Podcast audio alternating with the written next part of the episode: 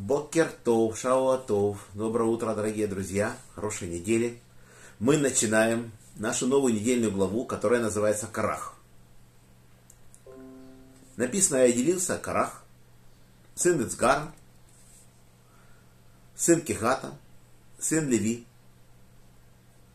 И не пишется, что это сын Якова. Наши мудрецы говорят, что его действия никак не соответствуют действиям Якова. Яков от него далеко. Что касается Караха, кто он был?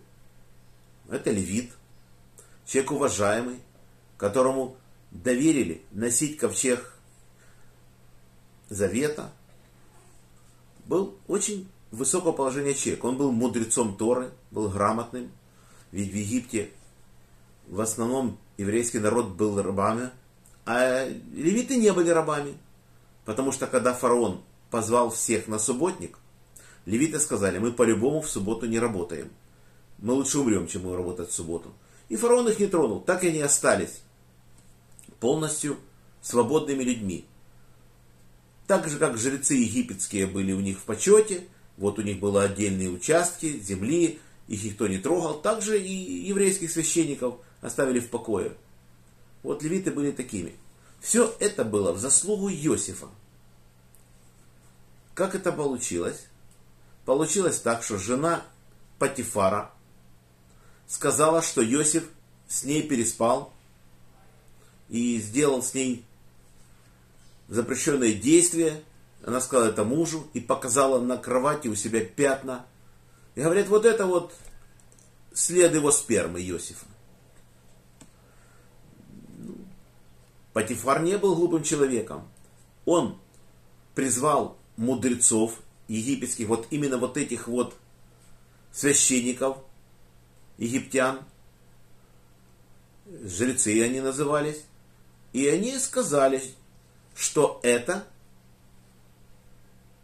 куриный белок, потому что они взяли простынь и провели ее над свечкой, над огнем. И эти пятна затвердели. Они говорят, если это была бы сперма, она бы слетела от огня с простыни. А это куриный белок. И он-то понял, что жена его обманывает, и Иосифа не казнил. И посадил его только в царскую тюрьму. Дальше мы знаем, что происходило. Но за то, что они так поступили, справедливо жрецы, то Иосиф сделал так, что землю ихнюю фараон не забрал. Когда Иосиф скупил всю землю египтян, поменял их всех местами, кто жил на юге, стал на севере, для того, чтобы нам было легче, когда мы придем в Египет. Вот земли жрецов остались неприкосновенными. Вот так. И так Карах, будучи свободным человеком, дослужился до того, что он стал главным казначеем страны египетской. И впоследствии он находит деньги, золото, которые Иосиф собрал со всего мира, когда продавал для фараона зерно, и со всего мира люди приходили покупать, и вот этим богатством он воспользовался, когда мы выходили из Египта. Он взял в долг весь золотой фонд страны египетской. На этом наш сегодняшний урок заканчивается. Урок был дан за понятие души моего папы Яков бен Наху, моего дяди Владимир бен Григорий, моего брата Павел бен Ефим, Хая Бал Малкабат Йосиф, Мира бат Авраам, Роза бат Михаил, Самуил бен Герш, памяти Ури бен Харитон, Мендель бен Мендель, за здоровье Светлана бат Клара, Борис бен Мария, Анна бат Ривка, Полина Пер бат Соня Сура, Лена бат Клара, Женя бат Ида, Анна бат Елена, Евгений бен Софья, Двойра бат Мириам, Моисей бен Ева, Ирина бат Двойра, Йосиф бен Раиса, Инесса бат Маэль, Евгений бен Берта, Евгения бат Ита, Фира бат Анна, Геннадий бен Елена, бен Клара, Юлия бат Белла, Мазал, Парасас Гула, Ирина бат Ури, Арон Ария бен Ури, за хороший дух Арон Ария бен Двойра, Днис бен Ахом, Авигайл бат Сара.